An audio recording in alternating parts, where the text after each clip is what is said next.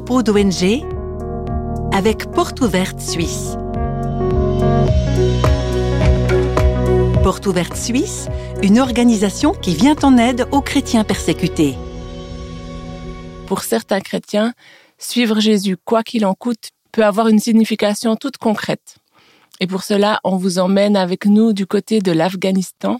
Je vais lire euh, l'histoire d'Asif. C'est un père de famille qui avait fui le pays après la prise de pouvoir par les talibans.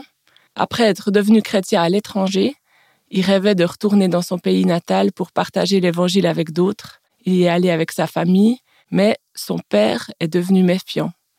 C'était une figure respectée de la communauté et donc, lorsque son fils et sa famille sont rentrés à la maison, il a constaté des changements dans leur comportement. La façon dont ils vivaient a soulevé des questions. Le père a demandé à plusieurs reprises à Asif pourquoi il ne priait plus et pourquoi il fréquentait plus la mosquée.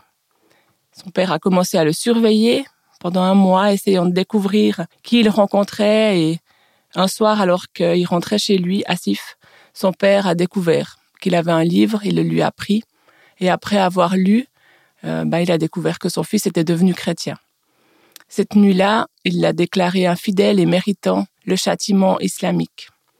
Il s'est rien passé pendant un mois et puis un jour, le père d'Assif euh, l'a emmené. Il lui a proposé d'aller nager. Et puis, euh, au lieu de passer du temps ensemble, euh, le père a noyé son fils. Et la femme de ce chrétien, Chaziz, elle se souvient que le père de son mari est rentré seul à la maison ce jour-là, que personne a osé lui poser de questions à propos du fils.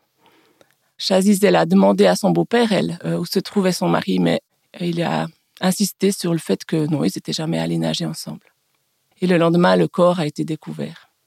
Alors elle savait, euh, Chazis, que son beau-père avait tué son mari, mais elle avait trop peur d'en parler à qui que ce soit. Elle risquait elle-même d'être la prochaine cible.